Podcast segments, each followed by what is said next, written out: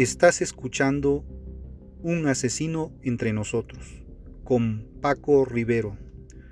Un análisis criminológico y de la conducta homicida, en el que se analiza a detalle a los asesinos seriales y las razones que los incitan a cometer sus crímenes. Advertencia. Este contenido puede tener un lenguaje sensible para algunas personas y no apto para menores de edad.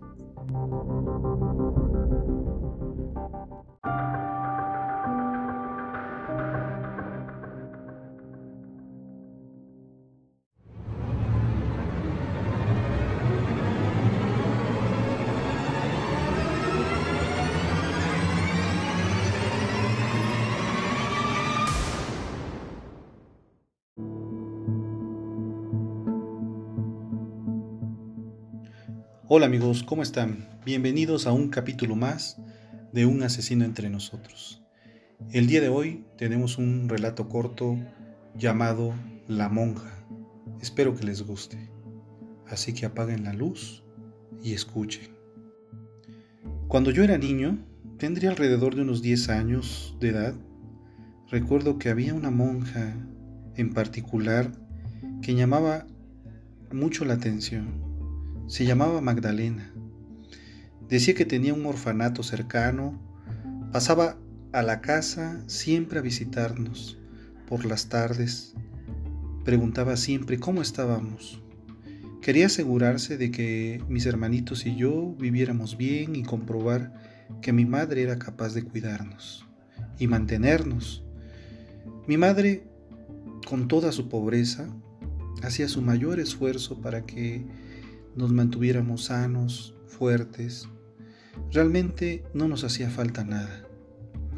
Pues bien, recuerdo que un día estaba yo jugando afuera de la casa, pero algo extraño ocurrió.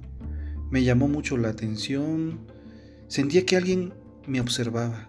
Sentía una presencia extraña. Como cuando estás jugando y una persona está a tu lado y sabes que esa persona está ahí, era una sensación de que estás acompañado. Lógicamente volteé y no había nadie. Solo estaba yo y mis juguetes. De pronto vi que algo se movió entre unos arbustos. Y la vi. Era ella. Era la hermana Magdalena, quien tenía su mirada fija. Sus ojos estaban clavados en mí. Sentí mucho miedo. Mis piernas me temblaban. Casi podía escuchar mi corazón como queriéndose salir de mi pecho, pero con todo y el miedo, como pude me acerqué a ella para preguntarle qué se le ofrecía y no respondía. De pronto comencé a sentir que emanaba un calor y un olor extraño como a podrido, pero cada vez se veía menos hasta que me acerqué lo suficiente como para darme cuenta de que no había nadie ahí. Me quedé paralizado, sentí como si mi sangre se congelara. A pesar del miedo, no le dije a mi madre nada de lo, de lo ocurrido. Solo sé que después de eso ya no quería comer, no quería dormir por el miedo y cuando lograba conciliar el sueño, al despertar, me daba cuenta que había orinado la cama.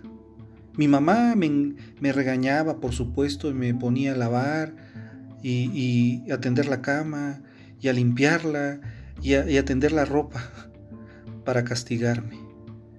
Posteriormente, después de eso, pasaron muchas cosas muy extrañas en nuestra casa.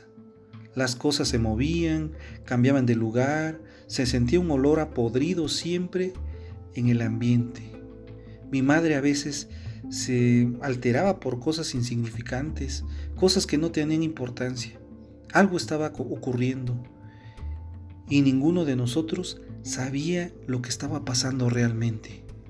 Recuerdo que una vez mi hermana Mariela, de nueve años, un año menor que yo, estaba durmiendo y pude observar como algo, como una pequeña lucecita roja y tenue se acercaba poco a poco a ella desde la oscuridad hasta la esquina de nuestro cuarto. Creí que era mi imaginación, pero cuando volteé a mirar hacia la ventana, allí estaba ella, estaba ahí de nuevo, era la hermana Magdalena, detrás de la ventana observándonos. Cuando vi eso, corrí como pude hasta mi cama para taparme todo el cuerpo, pies, cabezas, para protegerme hasta quedarme dormido. Para ese entonces, y después de todas las extrañas cosas que me ocurrían y todos los ruidos extraños que escuchaba, olores putrefactos, ya le tenía terror a aquella monja. Y cada vez que iba a la casa a visitarnos me escondía, corría a mi cama y me tapaba de pies a cabeza, hasta que se iba. Hasta que una tarde la monja fue a tomar el té con mi madre y la tía Ana. Mi madre se había comprado una cámara fotográfica el día anterior y estaba muy emocionada en tomar foto a cualquier cosa y entonces me pidió si podía tomarles una foto. Yo me negué rotundamente y le pedí a mi mamá, por favor, que no me obligues a tomarle la foto. Se enojó y después de una nalgada lo hice. Aunque temblaba un poco, logré tomar la foto le di la cámara y me fui a mi cuarto. Al día siguiente, mi madre fue muy temprano al centro de la ciudad a revelar el rollo de la cámara. Cuando lo hizo, el señor que le reveló las fotos le dijo que buscara ayuda. Mi madre preguntó, ¿por qué dice eso? Él le respondió que algún ente, algún espíritu estaba rondando la casa, acechando y esperando el momento adecuado para causarles un daño a ustedes.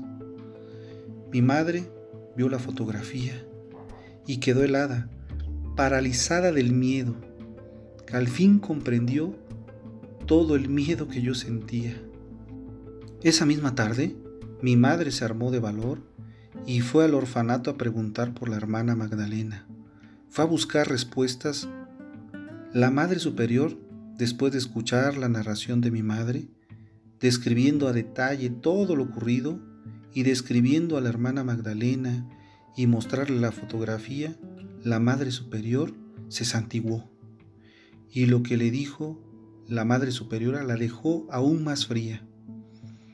Le confesó que la Madre Magdalena fue su compañera y amiga en los tiempos que comenzaron el camino de Dios, y que Magdalena siempre parecía recorrer otro camino, al parecer practicaba brujería y esas cosas. Hasta que un día la encontraron desnuda colgada por el cuello sobre un pentagrama que estaba oculto bajo su cama. La hermana Magdalena había muerto hacía ya 30 años.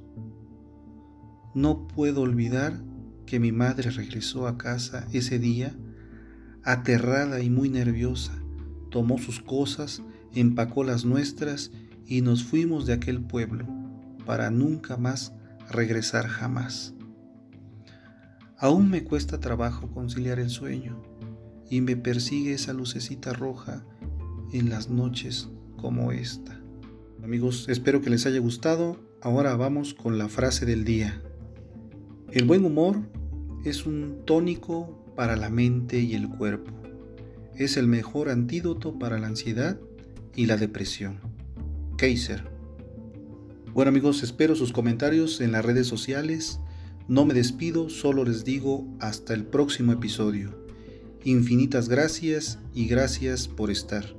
Recuerda que quien convive con monstruos debe tener cuidado de no convertirse en uno de ellos.